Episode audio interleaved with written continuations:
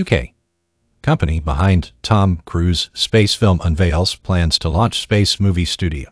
On Thursday, a UK-based company that claims to be producing Tom Cruise' upcoming film in space said it plans to attach the first-ever space movie studio and sports arena to the International Space Station as early as 2024. Called Space Entertainment Enterprise, or SE, the company also announced it is working with commercial space station builder Axiom Space, which has its own partnership with NASA to build and attach an experimental space station to the ISS. That station is called Axiom Station and Axiom hopes to launch its first module, called Axiom Hub 1, to the ISS by 2024. The company will then build out the space station before eventually separating it from the ISS in 2028 and making it a free flight vehicle. C P L A N S T O A T T C H I T S O W N M O D U L E T O T H E N E W G R O W I N G S P S E S T T I O N I N D C M B E R O F 2024. But while Axiom Station is attached to the ISS, SE plans to attach its own module to the growing space station in December of 2024, dubbed SE1.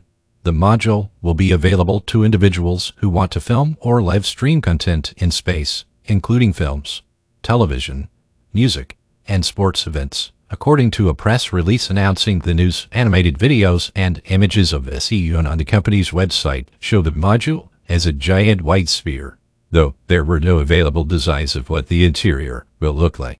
Though the module will belong to SE, it is being built by Axiom Space. According to the SE press release, it will be an inflatable module that will stretch up to 6 meters, or nearly 20 feet. In diameter, SE says that it will allow third parties to also use the studio for their own projects. No costs or estimated budgets were provided for the project nor did SE detail how much it would charge others to use the studio.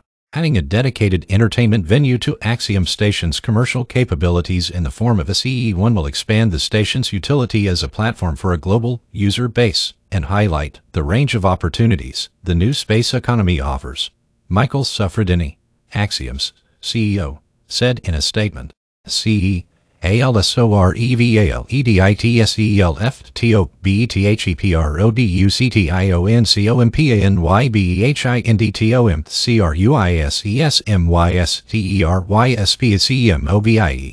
With today's announcement, C also revealed itself to be the production company behind Tom Cruise mystery space movie. In 2020, NASA announced that it was working with the famous actor to potentially send him to the International Space Station to film a project.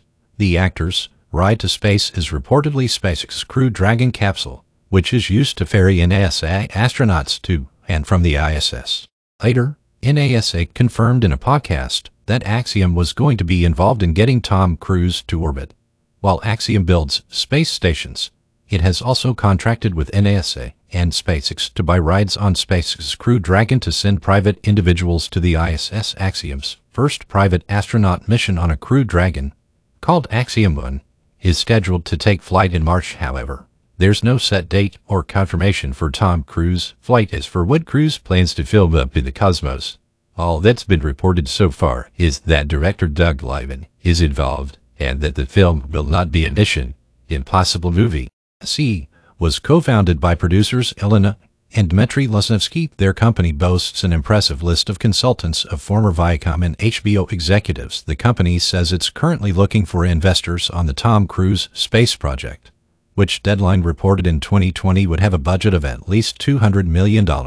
However, it's possible the budget could be even higher, given how much going to space costs. Just one seat on SpaceX Crew Dragon is thought to run around $55 million. Plus, NASA charges additional fees for private astronauts using the space station's facilities. While in orbit, SE says it plans to conduct a fundraising round soon.